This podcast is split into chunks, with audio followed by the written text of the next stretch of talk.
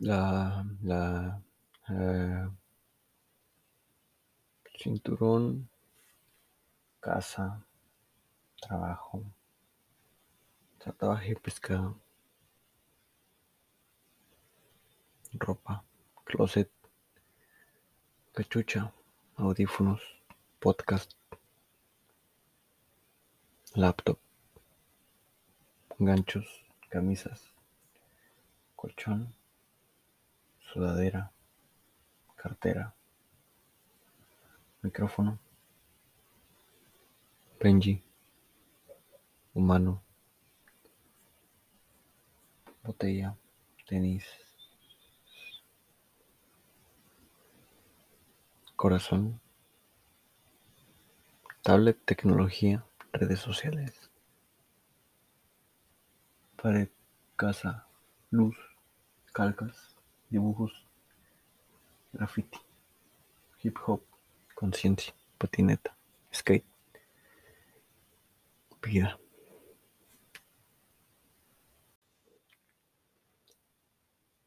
Nuestro entorno y las cosas que tenemos a nuestro alrededor dicen todo lo que debemos de saber para conocer nuestra mente, para conocernos a nosotros. Todas esas cosas que están en tu metro cuadrado, en tu espacio, en tu alrededor, todo eso dice lo que eres. También todo eso dice lo que no eres. Y todas esas cosas que puedes mirar allá afuera, fuera de tu cuerpo, fuera de, de tu cabeza, en físico, separado, entre comillas, de ti, todo eso también está dentro de ti, dentro de tu cabeza, de tus pensamientos, en tu cabeza.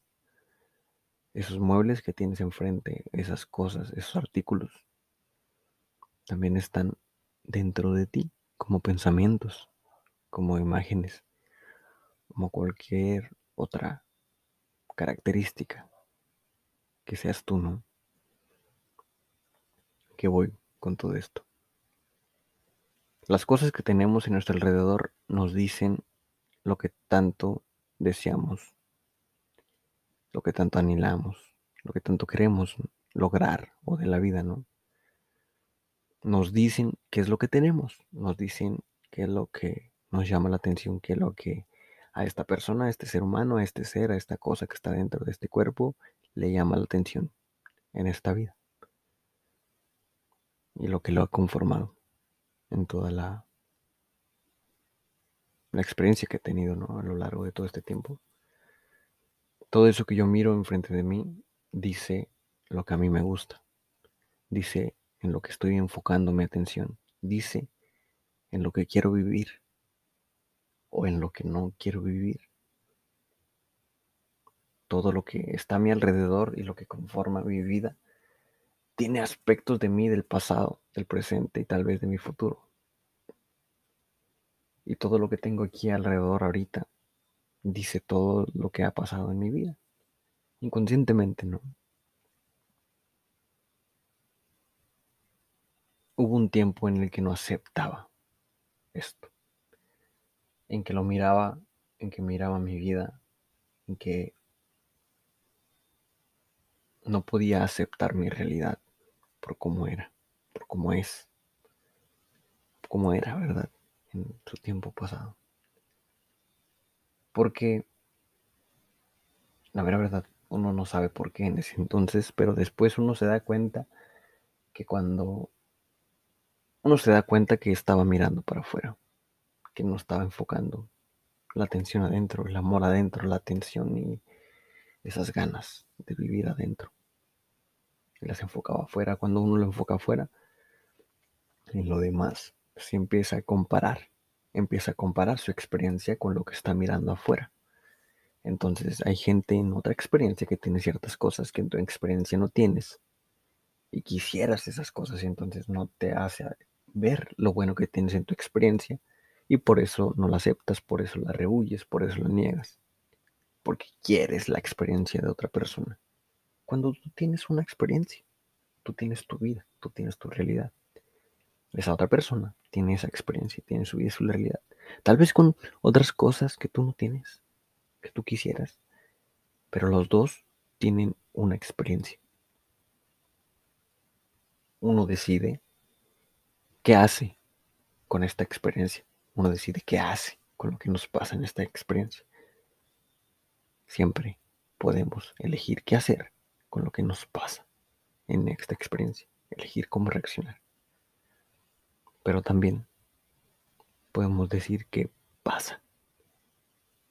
Y así tiene que ser. Que pobre de mí, me pasó esto. No puedo hacer nada. También es sí, también hay ese contrario. Todo en esta vida tiene un contrario, tiene un, una dualidad, tiene un contra. El amor tiene odio. La tristeza tiene felicidad. Y al revés, el odio tiene amor. Y la felicidad tiene tristeza. El miedo tiene confianza. Y la confianza tiene miedo. Todo tiene un contra en esta vida. La vida tiene muerte. Pero sin muerte no habría vida. Y sin vida no habría muerte. Y sin odio, no habría amor. Y sin amor, no habría odio. Y sin tristeza, no habría felicidad. Y sin felicidad, no habría tristeza. Sin sufrimiento, no habría paz. Y sin paz, no habría sufrimiento. Y siempre hay esa dualidad, ese contraste, esa comparación. Uno decide qué hacer con lo que la vida, la experiencia, el contraste te da.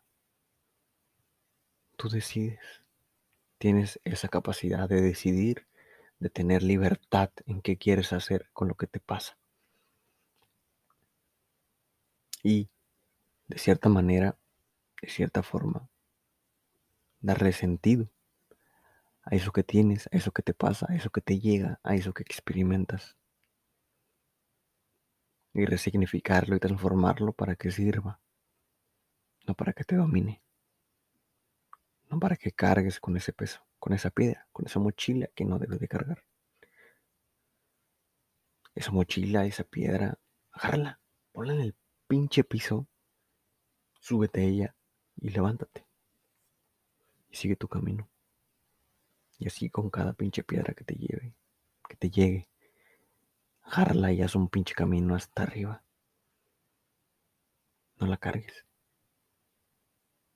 Uno decide qué hace con lo que le pasa en la vida. Yo decido mirar y amarlo, aceptarlo por lo que es, sin juzgarlo, sin criticarlo, sin decir si es bueno, sin decir que es malo, sin decir que me gusta o que no me gusta. Aceptando. Aceptando. Porque todo tiene dualidad. Si yo quiero una cosa, si yo quiero lo bueno, adentro de lo bueno va implicado lo malo, pero nada más miramos lo que nos gusta, lo que soportamos de esta vida, lo que no soportamos, no lo queremos ver. Yo acepto, decido con toda mi libertad, mi libre albedrío, en aceptar todo plenamente, con amor y con todo lo que se me ponga enfrente, con un corazón abierto y una mente abierta. Y así vivir yo, eso me llena a mí mirar hacia adentro, mirarte a ti, amarte y darte todo eso que tanto quieres que te den los demás, ha sido mi mejor regalo. El mejor regalo que me he dado. Y lo seguiré haciendo.